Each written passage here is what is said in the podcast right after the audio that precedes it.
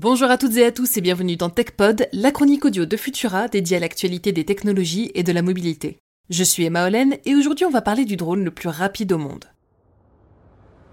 Vous en avez peut-être déjà entendu parler. Parmi les armements qui aident l'armée ukrainienne à résister contre le rouleau compresseur russe, il y a les drones. Du côté ukrainien, l'un des héros de cette guerre est en effet le fameux drone turc Bayraktar TB2, un drone dit low cost qui sert au renseignement et peut être armé de missiles. Son exploitation et celle d'autres drones d'observation de plus petite taille sont de véritables accélérateurs de force pour les armées ukrainiennes. Ces appareils sont les héritiers des anciennes générations aéronefs de renseignement issues de la guerre froide. Des avions embarquant des pilotes et qui volaient à haute altitude pour obtenir des clichés précis de ce que faisait l'ennemi à l'époque où les satellites n'en étaient qu'à leur début. Ce fut le cas du fameux U-2 qui a donné son nom au groupe de rock irlandais U2 et plus tard le SR-71 de Lockheed Martin.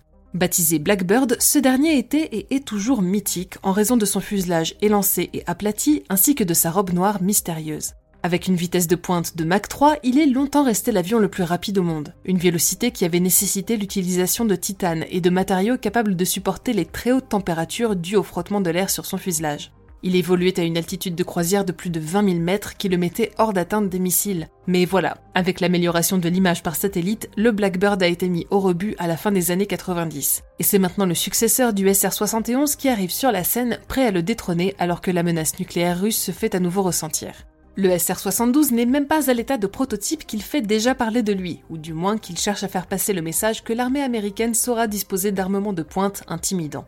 Dénué de pilote, le SR-72 est donc un drone. Mais sa particularité la plus notable, c'est qu'il pourra voler à la vitesse mirobolante de plus de 7400 km/h, de quoi joindre le continent américain à l'Europe en seulement 90 minutes. Une vitesse hypersonique pour des tirs de missiles eux-mêmes hypersoniques, et un rayon d'action permettant d'atteindre sa cible à peu près partout en un temps record.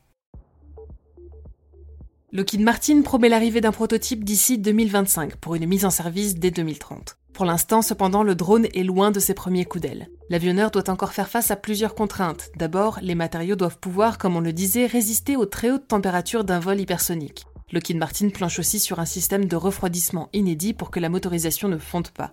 Ensuite, il est nécessaire d'associer deux types de motorisation. Des réacteurs assez classiques doivent propulser l'aéronef à 3700 km/h, puis des statoréacteurs prendront la relève pour le faire croiser à 7400 km/h. L'entreprise n'en est à ce jour qu'au début de ses essais sur la motorisation. La semaine dernière, c'est à bord d'un concept de missile que son moteur hypersonique a pu atteindre Mach 5 à près de 20 000 mètres d'altitude.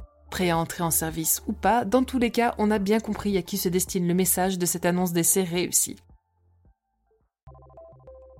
Merci d'avoir suivi cet épisode de TechPod. Pour ne rien manquer à l'actualité technologique et scientifique, je vous invite à nous retrouver sur vos apodios préférés et à vous abonner à Fil de Science et pourquoi pas à nos autres podcasts. Aujourd'hui, je vous propose de découvrir notre dernier épisode de Chasseurs de sciences où je vous raconte l'histoire d'une étrange épidémie médiévale oubliée et du tout premier trip au LSD. Pour le reste, on se retrouve mercredi prochain pour toujours plus d'actualités technologiques et d'ici là, bonne semaine à toutes et tous.